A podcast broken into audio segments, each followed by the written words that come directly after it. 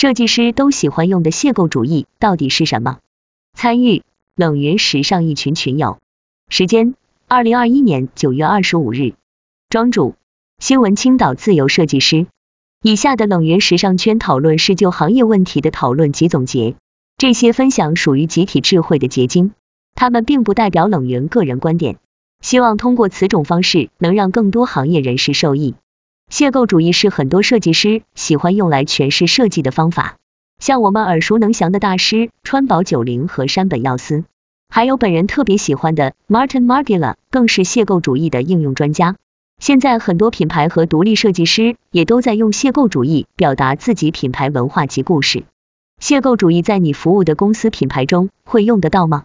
你或朋友会穿这种风格的服装吗？邂逅主义风格适用的人群又有什么普遍性吗？一、与邂逅主义相关的故事。一、提起邂逅主义，就不得不说的立体主义。庄主，在这里我引用几段来自王帅、钱小农所著的《西部皮革》。的部分内容来帮助大家理解立体主义。这关于立体主义的先锋们打破墨守成规的绘画表达，从多个维度追寻画面的多角度拆解重构等艺术手法。毕加索是引领立体派大师，立体派在创作中否定了三维空间，完全摒弃了透视原理，将三维空间压缩成二维空间，大胆改变视角，进行邂逅拼凑。狭义相对论，当人们的运动速度接近光速。三维空间将会被压缩，二人与光同行时，三维空间会压缩成二维平面，人们将会实现对于三维空间的同时可观度，而这样的空间图景正是立体主义风格所表述的创作理念。毕加索的亚威农少女受密有科学思维的影响，其独特的创作风格重新塑造了绘画中的空间定义。这种革命性的突破引发一场轰动流派的运动——立体主义。云有暖心。立体派的空间立体感不是很强，大概可以理解为艺术家们常打乱透视法，让画面的主题背景相互交叠，创造出一个二维的画面，使画面形成对立与统一的融合关系。二、邂逅主义的创作理念及内涵。庄主，邂逅主义的创作理念及内涵。邂逅主义的创作理念，简单说就是破坏，打破原有传统不变的规则。重新塑造新的架构诠释思想意境，关键内涵并不是破坏，而是破坏后的所指及所表现情绪。云有木木，我是想知道，在创作逻辑上，立体和解构的开始都是对原有物的邂逅，之后的创作逻辑上有了什么样的不同？庄主，环境、时间、人造就了思潮及流行。立体主义完全摒弃了透视原理，将多维空间的人和物。放在原认知感到不可能的空间存在，给人以视觉冲击。邂逅是摒弃结构原理，重塑一个不同结构。这种邂逅也是传统结构设计所不能接受的。三，你喜欢的邂逅服装设计师及品牌？庄主，我比较喜欢马丁马吉拉。云有暖心，我喜欢的设计师是川久保玲。云有木木，在服装设计方面有立体主义风格的作品吗？庄主。并非所有立体主义的服装都是受到立体主义影响后所产生的邂逅理念，这也是我想与大家探讨的缘由。云有暖心，立体主义好像用在绘画作品上比较多。庄主，是的，他们总有你想不到素材用到设计上，并不受限于物，更注重是一种传达。大家应该也都知道，马丁马吉拉用袜子设计的服装，网上还有教程。云有暖心。庄主喜欢马丁马吉拉的缘由是什么呢？庄主，我可以从他的服装里能感受到自由、力量。不管别人怎样看，我就是我要展现的我，这是我在他的作品里感到的。他提出男女同校的理念，服装不分男女。他们想表达的并不只是表象的物，而是通过物和场景向你传达人的内心情绪、精神。二、服装结构与邂逅的关系。一、邂逅主义的风格设计内核是什么？在服装设计的表现形式有哪些典型品牌及设计师？庄主二、服装结构与邂逅的关系。首先是对立辩证的关系，本质上讲，所有的主义属于人文科学，人文科学就是都有其存在的理论基础。结构主义的理论基础是在一加一严谨的理论基础展的设计，邂逅主义就像是个板逆的小孩，他在意的是自己的情绪表达及内心发。针对于结构主义去破坏。结构，打破一切传统墨守成规规律，在成人世界里又是令人向往。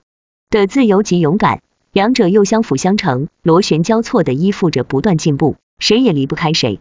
云有暖心，我感觉这个品牌的设计理念，那种打破、撕裂、重组的感觉，与立体主义有点像，两者的关系对立又统一，很微妙。庄主，我是这样认为的，对立存在于矛盾，统一是指他们有相同点，也就是各自有自己思想的逻辑依据。如果一方不存在，也就不会存在矛盾，所以又是一种和谐的存在关系。云有暖心，同意。很多时候喜欢一个品牌、一个系列，也是因为其背后传达的设计理念。倘若观众能与设计师产生共鸣、共情，那么他的作品也就有了倾听者。庄主，邂逅主义，邂逅主义的风格设计的内核是什么？在服装设计的表现形式，有哪些典型的品牌及设计师？这里我说的有代表的是克里斯蒂恩迪奥，一九四七年发表的新造型将军装化女装形式变为曲线优美的自然肩型，改变服装结构，强调了丰满的胸、细腰、宽臀突出和强调了女性的柔美，焕发女性魅力。这取得了划时代的影响力，也使其成为结构主义的代表人物。结构的创作和严谨，讲究平衡力的平衡，比例的平衡。一九一七年，克里斯托巴尔巴伦西亚加 （Cristobal Balenciaga） 创立了巴黎世家。他也是一位善用服装结构的设计师。现在具有代表性的人物有极简主义皇后吉尔桑达 （J.I.L. Sander）。吉尔桑达设计的服装很适合独立自强的职业女性。我也喜欢她化繁为简的设计风格，而且她会不断去探索设计简化的可能，重视实用主义。他常用结构转省处理内部细节。在服装工艺上，他喜欢用明线来营造出干练有力量的女性形象。